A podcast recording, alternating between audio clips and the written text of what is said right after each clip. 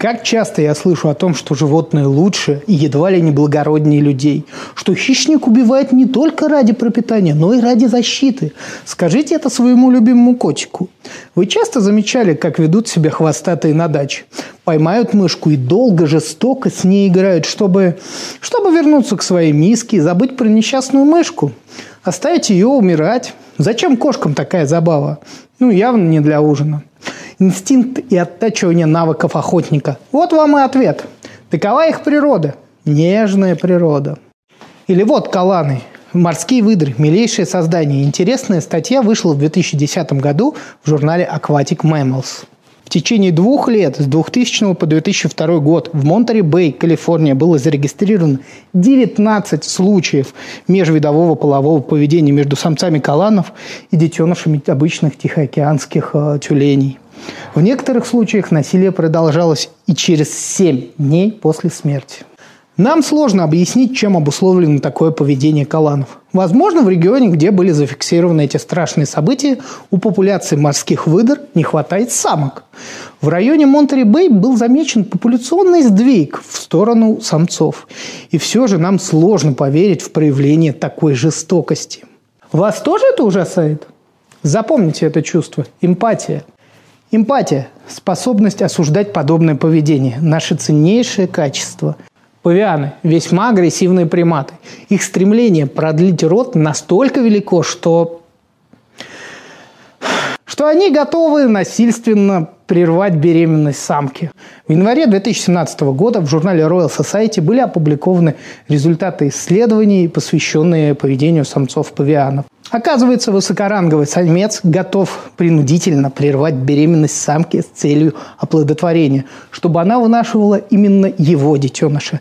Насилие как шанс продвинуть свои гены. Здорово, что у нас есть свой моральный кодекс. То, что мы считаем по праву ужасным преступлением в природе, лишь стратегия выживания.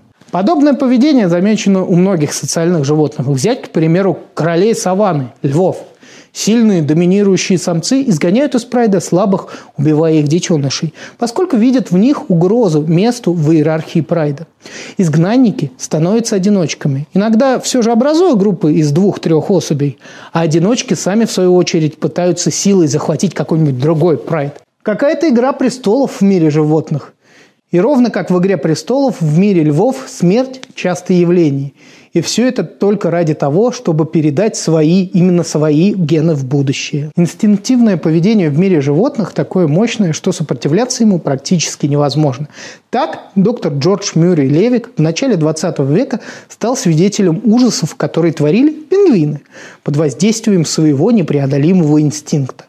Правда, Левик тогда еще не понимал, чем обусловлено их поведение. Доктор описывал, как группа пингвинов насиловала раненых и мертвых самок. Описание было на греческом языке, так как автор считал, что публика не готова к таким ужасам природы. Представив отчет об экспедиции коллегам, Левик встретил весьма ожидаемую реакцию. Подобное публиковать в начале 20 века? Знали бы они, что сейчас публикуют. Позже, конечно же, выяснилось, что вид, упавший на живот самки, запускал инстинктивный механизм у самцов, а противостоять инстинкту, как мы выяснили, сложно. Также и котики, которые играются с мышками, лишь заложники инстинктивного поведения охотника. Получают ли пингвины и кошки удовольствие от проявленной жестокости? Нам пока это неизвестно. Мы пока не всегда можем залезть в голову к животному и узнать, какие эмоции оно испытывает, к сожалению а может быть и к счастью. Напоследок предлагаю вспомнить о всеобщих любимцах – дельфинах. Умнейшие животные, веселые компаньоны и спасатели утопающих. Такую славу заслужили эти улыбчивые красавчики. Но известно ли вам, что дельфины способны убивать ради удовольствия? Существует множество свидетельств нападения дельфинов афалин на детенышей морских свиней. Их выталкивают из гущи, избивают носами. Чем заслужили морские свиньи такую агрессию, неизвестно. Они не входят в рацион афалин и не являются угрозой их территории. И есть предположение, что это ошибочно направленная сексуальная агрессия. Нежнейшее создание природы, не так ли? Особенно, когда нападают на самок, принуждая их к спариванию.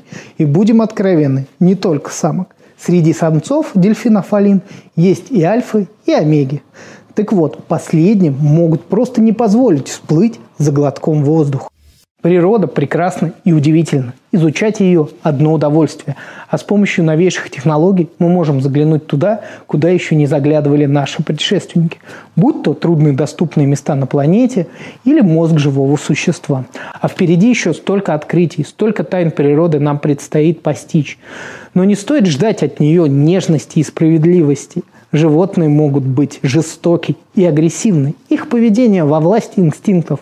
Однако мы, люди, пошли по другому пути эволюции. Наш большой, сложный мозг помогает нам сочувствовать и сострадать не только своим близким, но и совершенно незнакомым людям, совершенно незнакомым видам.